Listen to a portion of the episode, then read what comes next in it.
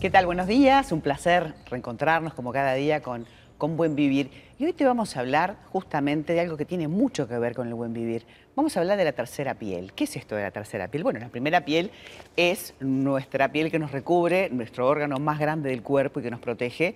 Nuestra segunda piel es la ropa que también nos protege. Y nuestra tercera piel es nuestra casa, nuestro entorno, nuestro hábitat que tiene mucho que ver con lo que somos y ni te digo, eh, durante la pandemia creo que a todos nos dimos cuenta que así es. Para hablar de la tercera piel, invitamos al estudio Riet Truco. Estamos con Pedro Truco, bienvenido. Eh, son, son primos, arquitecto y constructor. Correcto. Vos sos constructor, pero hacen un muy buen team, ¿verdad? Sí, sí, sí. sí. Hace muchos años ya que, estamos este, armando esa sociedad, digamos, hace más de 16 años. Bien. Este, es, un, es un estudio, digamos, de la tercera generación este, sí, una familia de arquitectos y constructores Y, muy estético, ¿no? Diseñadores, siempre en ese, en ese ámbito. Y están además saliendo ahora en la última revista de arte y diseño, que hay 10 proyectos y uno es el de ustedes. Exacto, sí, sí. Pero además tienen este concepto, me encantó porque me parece que eh, donde vivimos, el entorno, tiene que ver con nuestro bienestar, con nuestra calidad de vida, con nuestro buen vivir. Y entonces yo quería preguntarte un poco, usted se le encare de repente con el cliente, a quién le vas a hacer su, nada más y nada menos que su, nicho, su casa. Sí, sí, ¿Cómo es? Porque tenés como que conocerlo en profundidad, saber cómo vive, qué bueno, eso, tiene. Eso es, muy importante, conocer al, cliente creo que es, este, es una pieza fundamental para después cómo ver de cómo encarar tanto el proyecto como el, proceso este, constructivo, este, cómo, cómo se va a llevar, de qué forma cómo, qué, materiales utilizar, qué... ¿Cómo circula cada uno? Cada familia es un mundo además, ¿no? No solamente los integrantes o las edades, imagino que hay gente que le da mucho más valor a estar en, una gran cocina y reunirse, o hay gente que de repente tiene necesidades de otro tipo. Sí, sí, costumbres, costumbres de, digamos, este, fundamentales para, para, el, buen vivir, digamos. Claro. Este, como, como un poco la pandemia también, que creo que modificó muchas muchas cosas de esas.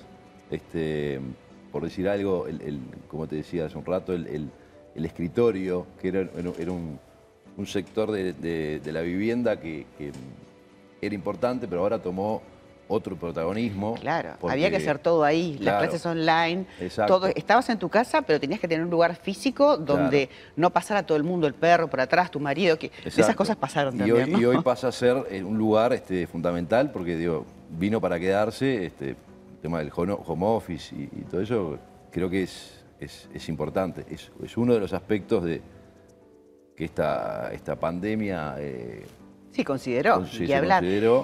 Claro, pero, digo, la parte de estructura ni que hablar, la luz, la ventilación, todo lo que ustedes miran, los materiales nobles, pero a ver, ha cambiado con el tiempo. Si uno mira ese proyecto para atrás, desde las cavernas al renacentismo o, o, desde lo clásico y art a lo práctico, minimalista que vivimos hoy, pero siempre la estética es importante. y, el tipo de materiales, ¿no? el tipo de materiales y la simplicidad de, los proyectos y de, los sistemas constructivos ha cambiado mucho y, ha cambiado una cosa que, que, este, que también está instalándose, es el tema de la sustentabilidad de los, los materiales, materiales a aplicar, este, los sistemas constructivos que se, que se tienen que, que utilizar, como por ejemplo, desperdicios en obra, que es un, aspecto que, años atrás no se consideraba, hoy, por hoy es un, es un aspecto importante. No es que la arquitectura es la casa, importa también todo el entorno, ¿verdad? Exacto, sí. Bueno, ahora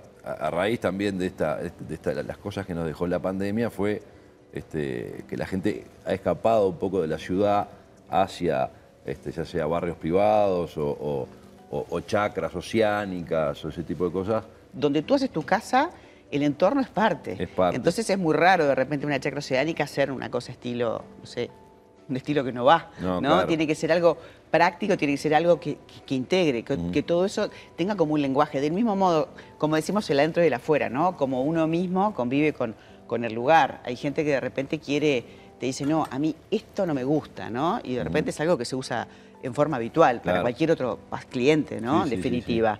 Este, a mí me encanta hablar de estos temas porque tiene que ver con lo que nosotros somos, este, el, ambiente donde vivimos, cómo pensamos, cómo comemos, cómo sentimos, cómo nos movemos, nos hace a las personas que somos. Sí, Entonces, nos encantó generar este entorno que se llama Tercera Piel, un espacio que vamos a seguir desarrollando, Mm. no solamente con la, con la parte arquitectónica, con diferentes temas específicos, sino también con, con la parte interna, ¿no? Mm. Cómo, cómo armamos, porque tenés una casa hipermoderna y no sé, y heredaste los muebles de, de la abuela. Bueno, Claro. hay que saber combinar Hay todo que eso. combinarlo.